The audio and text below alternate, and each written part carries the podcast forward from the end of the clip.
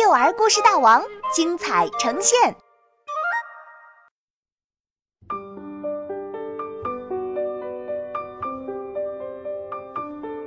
树屋岛历险记》作者王云，杭州神采飞扬娱乐有限公司版权许可。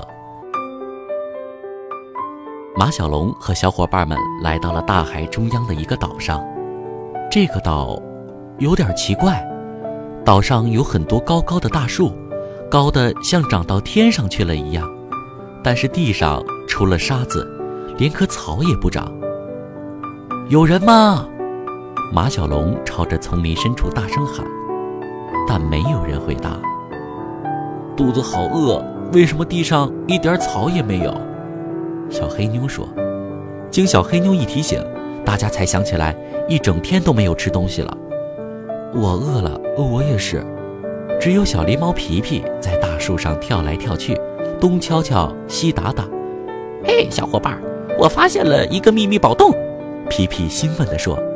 皮皮在一棵树的树干上咚咚咚地敲了一通，指着一段树干对马小龙说：“用你的脚戳戳这试试。”马小龙后退几步，然后往树上撞了过去，咔嚓，树皮破了，露出了一个大洞。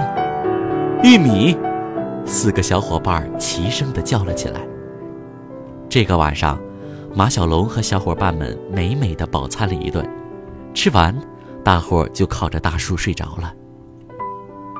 醒来的时候，马小龙发现自己躺在一个用树枝搭建的屋子里，全身上下被绳子捆得结结实实的。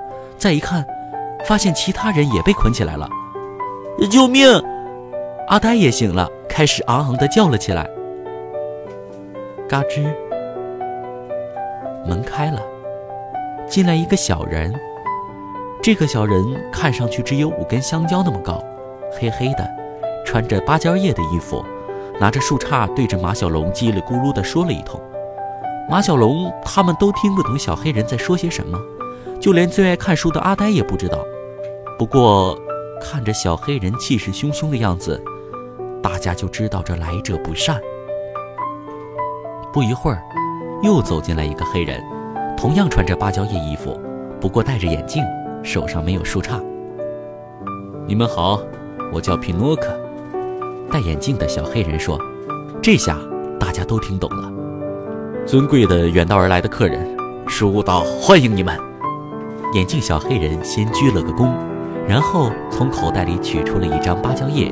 严肃地念道：“但是，你们未经允许偷吃了我们放在树洞里的粮食。现在，奉诺里族族长诺布托之命，带你们到树神大厅接受惩罚。”皮诺克刚说完，就呼啦围上了一大群诺里族士兵，拉着马小龙和三个小伙伴向屋子外面走去。马小龙发现，这些树屋都搭建在高高的芭蕉树上，离地面至少有三四层楼那么高。树屋和树屋之间有吊桥相连，密密麻麻的树屋掩映在树丛中，像一个繁荣的小村庄。树神大厅是一个大露台，搭建在最古老的三棵芭蕉树上。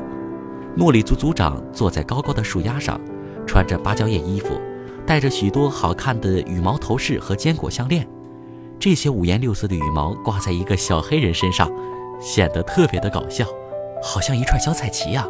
马小龙悄悄地说：“三个小伙伴听了都忍不住地笑了起来。”阿力，诺布托族长发话了：“不许笑！”皮诺克走过来，小声的翻译：“阿布托诺巴洛里，也许也许，偷吃了我们粮食的小偷，我现在要对你们进行惩罚。”皮诺克继续翻译道。